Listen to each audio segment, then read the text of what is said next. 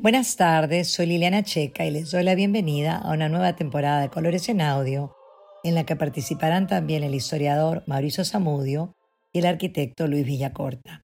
El tema que trataremos es uno que afecta también a América Latina y se trata del barroco. Los dejo ahora con Mauricio Zamudio, que les dará el contexto bajo el cual surge este movimiento. Bienvenidos a una nueva temporada de Colores en Audio, podcast producido por el Comité de Lectura de Augusto Townsend.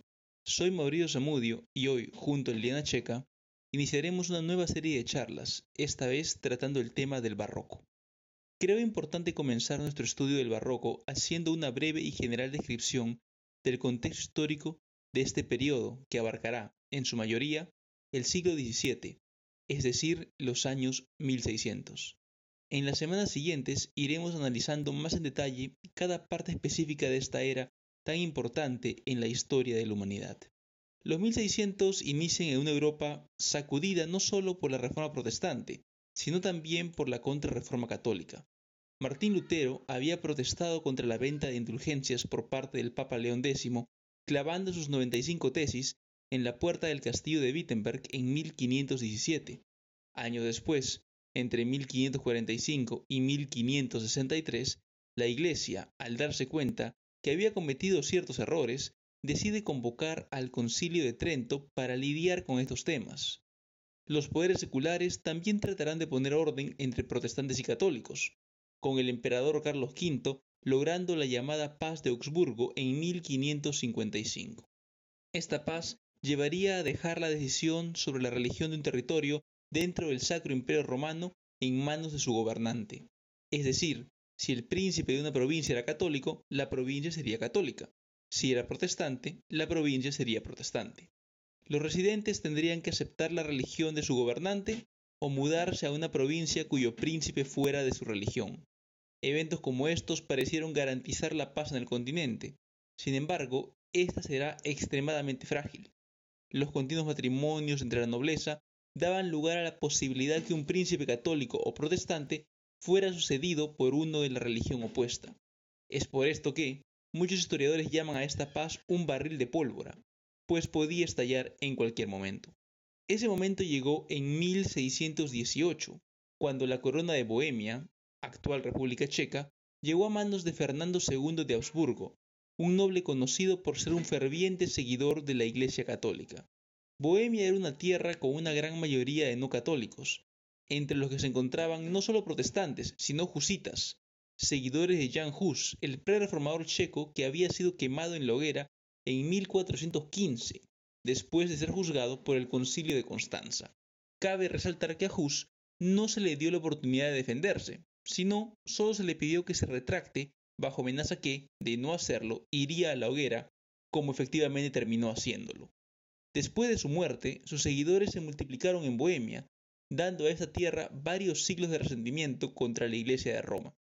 Es por estas razones que, cuando Fernando II quiso imponer el catolicismo en Bohemia y envió a sus representantes a Praga, estos fueron atacados por los nobles en lo que se conoció como la defenestración de Praga, es decir, fueron echados por la ventana.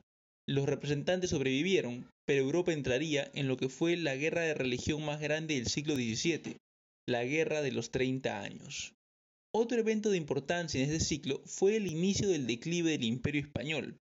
España, que se había formado como nación con el matrimonio de Fernando de Aragón e Isabel la Católica en 1489 y la posterior toma de Granada en 1492, estaba en problemas.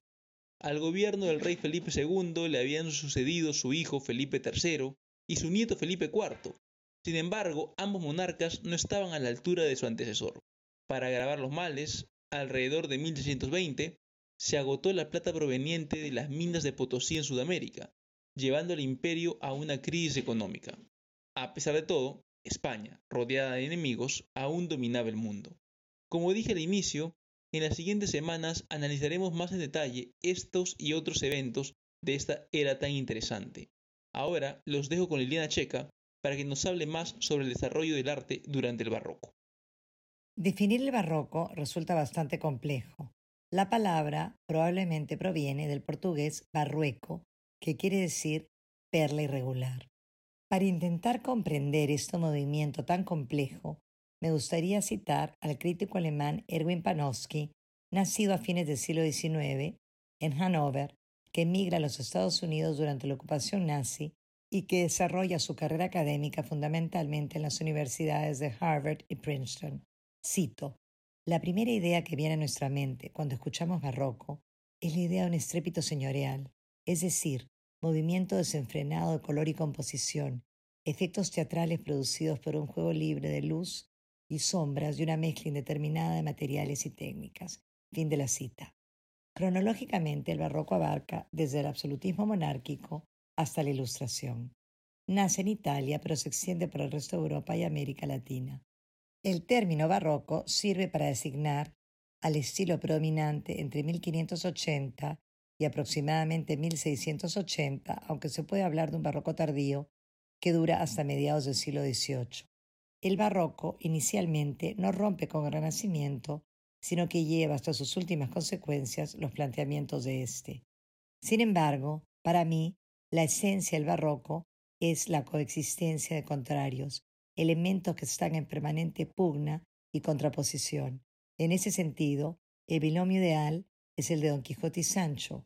Miguel de Cervantes publica la primera parte de su novela en 1605 y la segunda en 1615. Si Don Quijote es alto, Sancho es bajo de estatura. Si Don Quijote es flaco, Sancho es gordo. Si Don Quijote es espiritual, Sancho es pragmático. Así podríamos continuar indefinidamente. A lo largo de las páginas, esta definición inicial va cambiando mientras avanzan las aventuras y se da lo que el crítico Salvador de Madariaga ha dado en llamar la quijotización y la sanchificación, pero es un tema tan complejo que por ahora solo lo menciono. El barroco es considerado un arte sensual, indomable, exuberante, dinámico, sobrepoblado de grandes figuras escultóricas y dramáticas. Se logra un manejo muy efectivo de la luz y del movimiento. Se rompe con la simetría y el equilibrio del renacimiento y se dan formas abigarradas, sin un eje central. En España y en Italia se ha visto el barroco como el arte de la contrarreforma católica, como un arte que sirve de propaganda de fe. Existe la angustia, que la vida se acaba, y por eso se pone de moda el tópico del carpe diem, aprovecha el instante. En Francia, la expresión del poder de los Borbones. En Holanda, de la burguesía poderosa protestante. La escultura y la pintura son aprovechadas para el prestigio de la autoridad papal, por eso se afirma que el barroco es la expresión artística de la contrarreforma.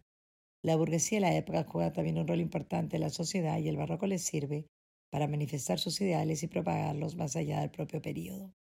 El barroco está identificado con las pugnas religiosas de la época, representa pasiones y emociones interiores en los personajes. Hay un principio de horror vacui, horror al vacío, y por eso los espacios parecen sobrepoblados. En el barroco se usa el contraste entre luces y sombras, denominado chiaroscuro o claroscuro. Hay un sentido de movimiento a través de colores, líneas, luz. Se establece una tensión y dinamismo entre las formas. Durante este periodo cultural aparecen diversos pintores, escritores y músicos en distintos lugares de Europa que iremos viendo a lo largo de esa temporada. En cuanto a la pintura, la escultura y la arquitectura, en cada país se interpreta de manera diferente, por lo que se mezclan con características propias del lugar. El pintor barroco plasma la realidad tal y como la ve, con sus límites imprecisos, sus formas que salen y entran, su voluptuosidad. Los objetos de primer plano parecen intrascendentes, los escorzos y las posturas son violentas y las composiciones diagonales le dan a la obra un gran dinamismo. Se acude a los temas religiosos, a escenas de santos, a temas mitológicos. El retrato, tanto el individual como el grupal, se ponen de moda y surge como tema nuevo el bodegón. No se entiende la pintura barroca sin hacer referencia a dos tendencias estilísticas diferentes, el tenebrismo y el eclecticismo. El eclecticismo es el estilo clásico o académico, mientras que el tenebrismo consiste en el choque violento de la luz contra la sombra. El fondo queda en la penumbra o desaparece, mientras que la escena queda en primer plano. El eclecticismo trata de salvar el gusto clásico dentro de la nueva norma. Se trata de una estética decorativa, efectista y teatral pero ese tema queda para discutir en la próxima sesión. Nos despedimos entonces hasta un nuevo episodio de Colores en Audio.